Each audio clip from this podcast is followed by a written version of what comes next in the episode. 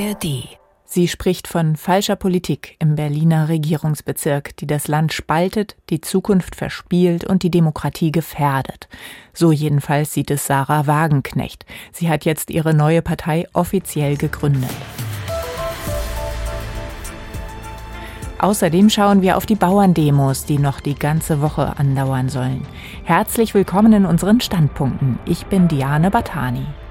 Zuerst also zum Bündnis Sarah Wagenknecht, kurz BSW.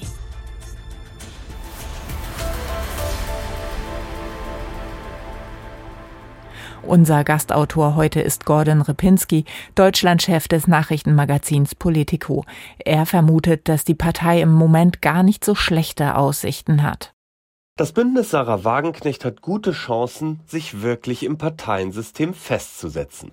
Das liegt gar nicht nur an der charismatischen Anführerin selbst, sondern an einem besonderen Momentum dieser Zeit, in das hinein sie ihre Partei gegründet hat. Im Herbst werden in Ostdeutschland drei neue Landesparlamente gewählt und schon jetzt ist absehbar, dass für CDU und SPD gegen AfD und Linkspartei nur noch schwierig Mehrheiten zu bilden sein werden.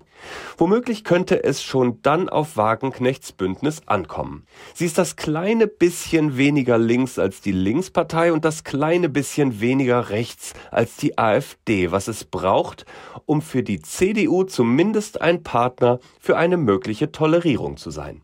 Denn Wagenknecht, das darf man nicht unterschätzen, hat in diesem wichtigen Wahljahr 2024 eine für sie vielversprechende Nische gefunden.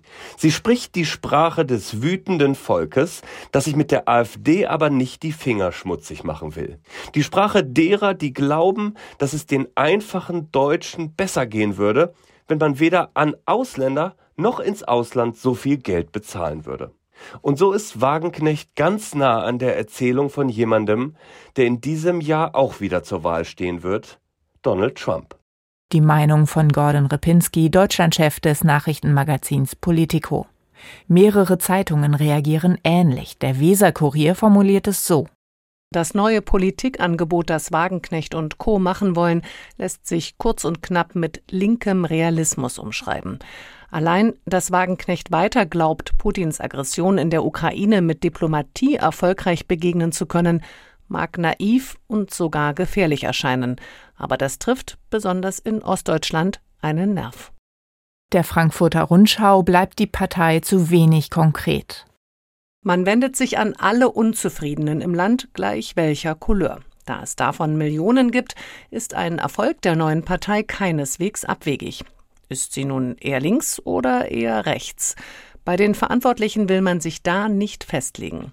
Wenn man sich aber den hergebrachten Milieus verweigert, muss man bei der Programmatik umso klarer sein. Das bleibt die neue Partei schuldig. Sie ist eine politische Wundertüte. Die Treckerkonvois der Landwirte haben gestern viele Straßen verstopft und die Gemüter bewegt. Unser NDR-Kollege Frank Breuner kann in den ARD-Tagesthemen die Proteste nachvollziehen. Er sagt es so. Bei den Landwirten geht es um jeden Cent, um echte Klagen und Existenzsorgen. Ja, um die Zukunft ihres Berufsstandes. Das sieht übrigens auch der grüne Bundeslandwirtschaftsminister so. Sowohl öko- als auch konventionelle Betriebe haben keine fetten Jahre vor sich. Bei Milch, Fleisch oder Getreide schwanken die Preise extrem, während die Produktionskosten stetig steigen. Beispiel Milch. Da müssten mindestens 48 Cent pro Liter gezahlt werden. Momentan sind es aber nur etwa 40 Cent und es war auch schon weniger. Deshalb trennen sich immer mehr Landwirte von ihren Milchkühen. Es rechnet sich einfach nicht mehr. Es geht bei den Protesten gegen die Kürzungen also nicht nur um die Landwirte, sondern auch um die Versorgung unseres Landes mit gesunden Lebensmitteln. Nur dann hat der ländliche Raum in Deutschland eine Zukunft, finde ich meint Frank Breuner vom NDR in den ARD-Tagesthemen. Sein WDR-Kollege Achim Pollmeier hält in den Tagesthemen dagegen. Bei diesen Bauernprotesten geht es nicht um die Zukunft des ländlichen Raumes. Statt blind jeden Liter Agrardiesel und jeden Hektar Fläche zu subventionieren, bräuchte es Hilfen, die ökologisch und wirtschaftlich Sinn machen. Für eine nachhaltigere Landwirtschaft, bei der nicht agrarindustrielle Großbetriebe viel mehr profitieren als kleine Bauern, die wirklich ums Überleben kämpfen. Denn ja, für die könnte es künftig noch enger werden. Doch es war vor allem der Deutsche Bauernverband, der eine sinnvolle Reform des Subventionsgefüges in der Landwirtschaft seit Jahren und Jahrzehnten torpediert hat. Die aktuellen Proteste macht das nicht wirklich glaubwürdiger. Meint Achim Pollmeier vom WDR in den ARD-Tagesthemen. Das waren die NDR-Info-Standpunkte für heute. Morgen gibt's eine neue Folge. Lasst uns gern ein Abo da, dann verpasst ihr sie nicht. Viel Freude dabei und bis bald, sagt Diane Batani.